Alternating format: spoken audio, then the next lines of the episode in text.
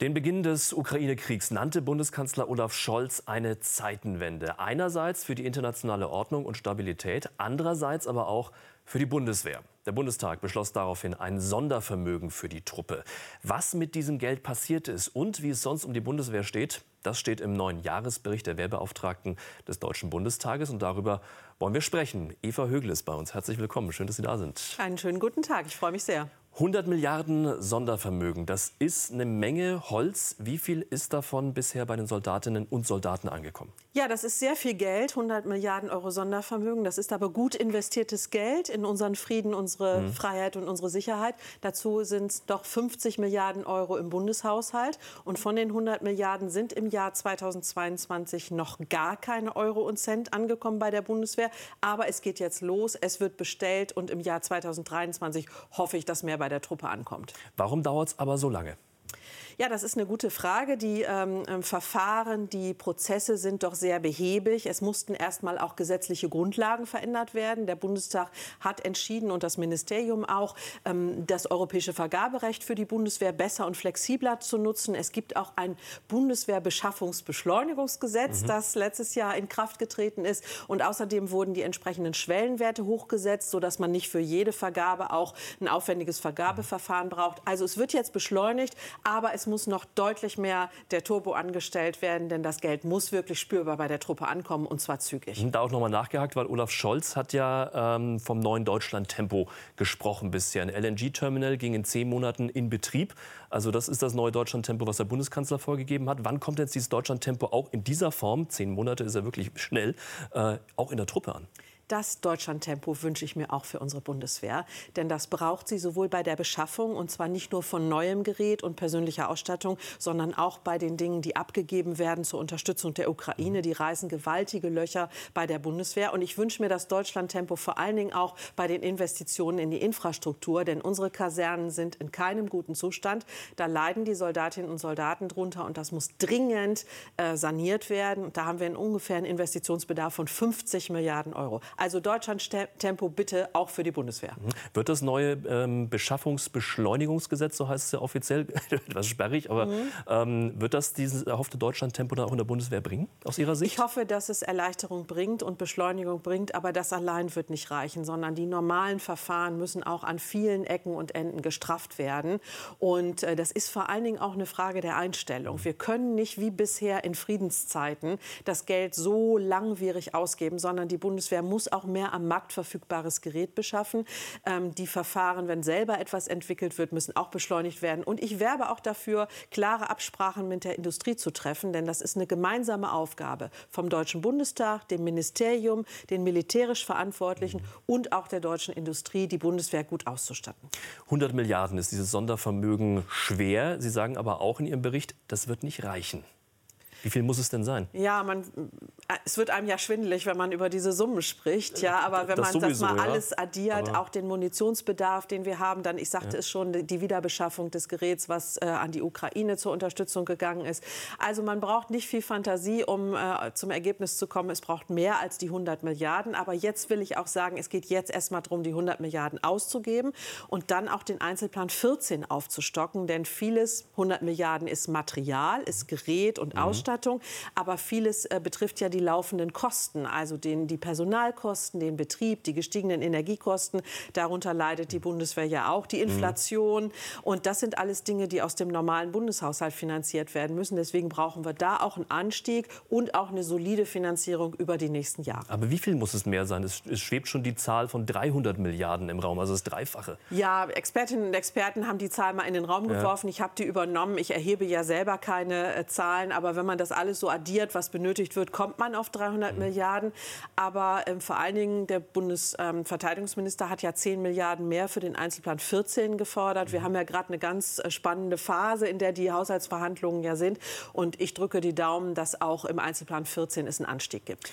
Jetzt liest sich Ihr aktueller Jahresbericht in vielen Bereichen wie die Berichte der vergangenen Jahre. Ähm, da hat man Panzer, die nicht fahren, da hat man Helikopter, die nicht fliegen, Schiffe, die nicht schwimmen, kaputte Gewehre, zu wenig Munition und, und, und, und. Warum ändert sich da gefühlt eigentlich überhaupt nichts, insbesondere im Blick äh, auf, wenn man auf die letzten Jahre blickt? Ist das nicht ein Stück weit frustrierend auch?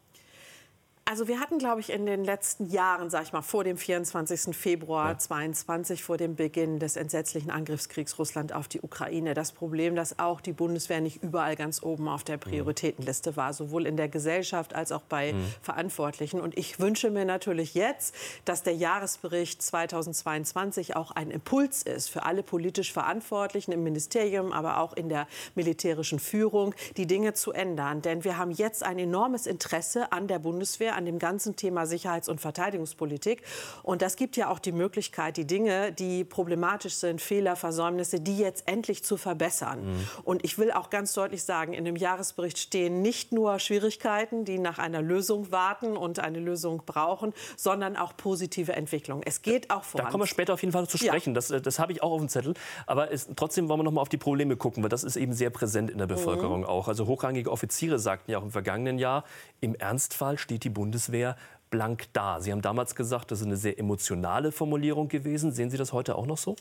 Ja, das war äh, der Inspekteur des Heeres, General Mais, ja. der das am 24. Februar 2022 formuliert hat. Ja, aber ich finde es richtig, auch den Zustand zu beschreiben. Deswegen fand ich es auch richtig, dass äh, Bundesverteidigungsminister Boris Pistorius selber gesagt hat, unsere Bundeswehr ist leider nicht voll einsatzbereit. Sie ist verteidigungsfähig und wir mhm. können Bündnisverteidigung. Wir müssen uns keine Sorgen machen, aber sie ist nicht vollständig einsatzbereit. Darum geht es, sie jetzt einsatzbereit zu machen. Deswegen das Sondervermögen. Material, Personal, Infrastruktur. Das sind die drei Baustellen.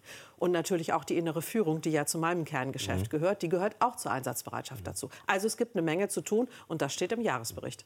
Jetzt hatten wir jahrzehntelang ja Frieden, weitgehend Frieden in Europa. Jetzt ist der schreckliche, furchtbare Krieg keine zwei Flugstunden entfernt von Deutschland. Wie wirkt sich diese neue gefährliche Lage auf die Soldatinnen und Soldaten aus? Was, was hören Sie da in Ihren Gesprächen?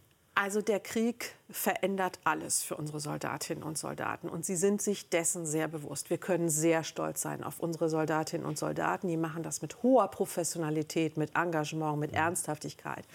Für die ändert sich deshalb alles, weil sie jetzt sehr klar wissen, dass es ernst werden kann dass es schnell gehen muss und dass sie immer einsatzbereit sein müssen. Das haben wir zum Beispiel gesehen bei der Verstärkung der NATO-Ostflanke mehr Soldatinnen und Soldaten nach Litauen, Air Policing in Rumänien, im Baltikum, Verstärkung, ähm, Flugabwehr und auch Infanterie in der Slowakei. Mhm. Und das geht weiter jetzt auch in Polen.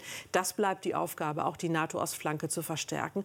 Und deswegen ändert sich für unsere Soldatinnen und Soldaten alles. Und sie ähm, wissen, wie wichtig ihre Aufgabe, ihr Dienst auch ist. Jetzt hat sich die Bundeswehr aber auch jahrelang als attraktiver Arbeitgeber dargestellt, bei dem man viele Jobs, die man in der Zivilgesellschaft ausüben ausüben kann, eben auch weitestgehend bei der Bundeswehr ausüben könnte. Jetzt ist Soldat aber im Ernstfall doch kein Job wie jeder andere. Wird das jetzt wieder umso mehr deutlich? Das wird deutlich, ja, und das muss auch deutlich werden. Ich muss sagen, dass ich das sehr kritisch sehe, wenn bei der Bundeswehr, bei den Werbekampagnen so getan wird, als sei es ein ganz normaler Job. Mhm. Das ist es nämlich nicht. Es ist nicht vergleichbar mit einer Kfz-Werkstatt oder einer Verwaltungstätigkeit, sondern unsere Soldatinnen und Soldaten stehen im Ernstfall mit ihrem Leben und ihrer körperlichen Unversehrtheit für den Auftrag ein, für die mhm. Verteidigung unseres Landes. Und das muss auch bei den Werbekampagnen deutlich werden. Deswegen brauchen wir auch Frauen und Männer, die sich dessen sehr bewusst sind und genau deshalb auch sagen, ich gehe zur Bundeswehr. Jetzt ist eben auch das Thema Personal auch ähm, seit vielen Jahren ein, ein großes Thema, weil es gibt zu wenig Soldaten. Knapp 20.000, 18.000 Dienstposten sind momentan unbesetzt. Im Gegenzug sind aber auch 18.000 Rekruten im vergangenen Jahr dazugekommen. Jetzt angesichts, angesichts dieser aktuellen sicherheitspolitischen Lage, wie gewinnt man da jetzt neues Personal? Weil jetzt, wie wir gesagt haben, es wird offensichtlich, der Job ist gefährlich. Ja, also Personal ist die Herausforderung für die Bundeswehr. Das braucht einen gewaltigen Kraftakt. Wir reden viel über Material und Sondervermögen mhm. und so weiter, aber die eigentlich wichtige Weichenstellung in den nächsten Jahren ist Personal. Die Bundeswehr soll aufwachsen auf 203.000. Das ist das Ziel bis zum Jahr 2031. Das ist echten Kraftakt, das zu schaffen. Wir haben gegenwärtig 183.051 zum Stichtag 31.12.22. Mhm. Genau.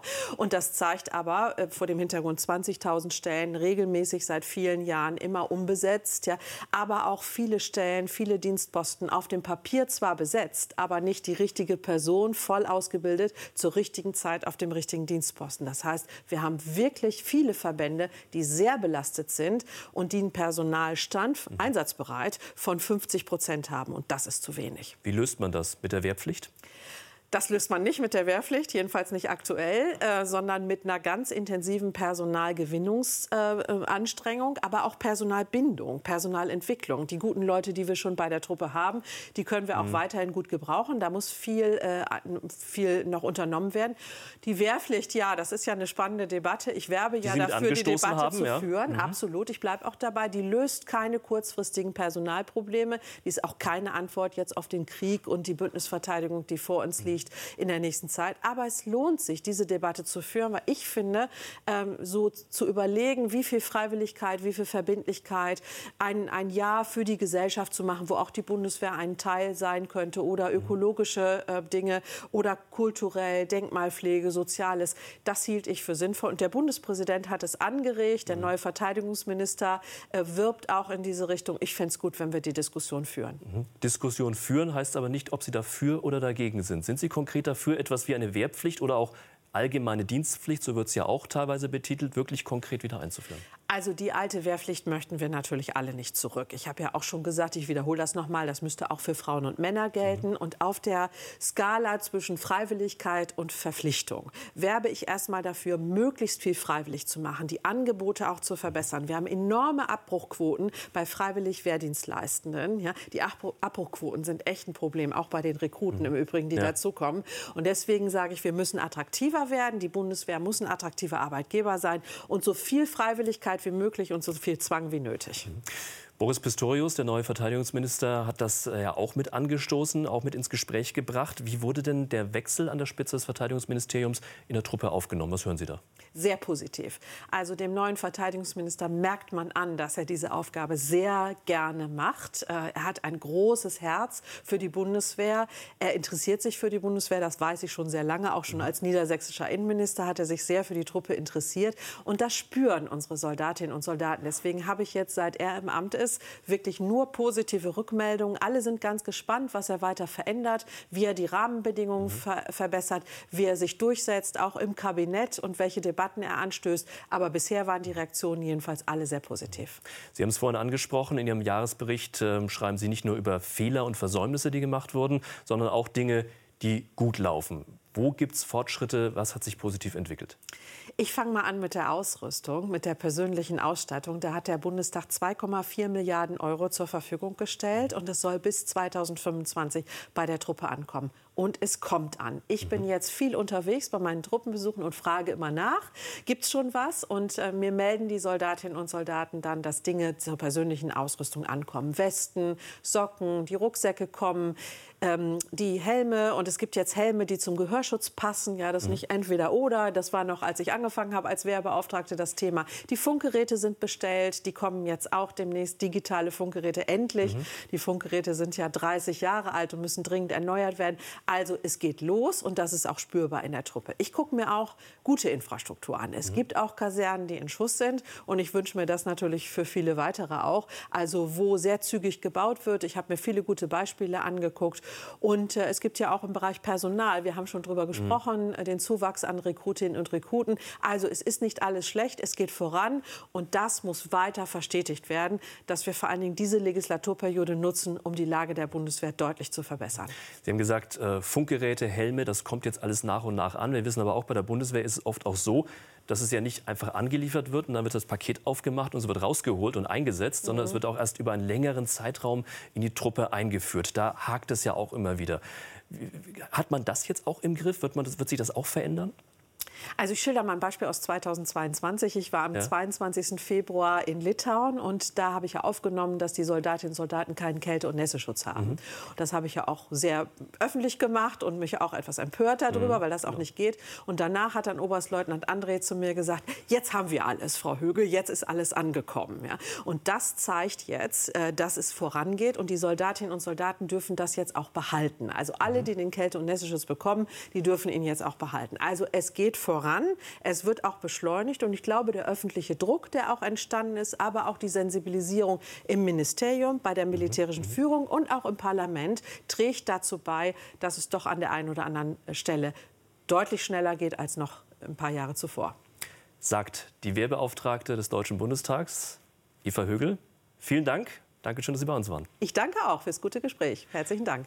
Und das war im Interview. Dankeschön auch an Sie. Danke für Ihr Interesse. Auf Wiedersehen.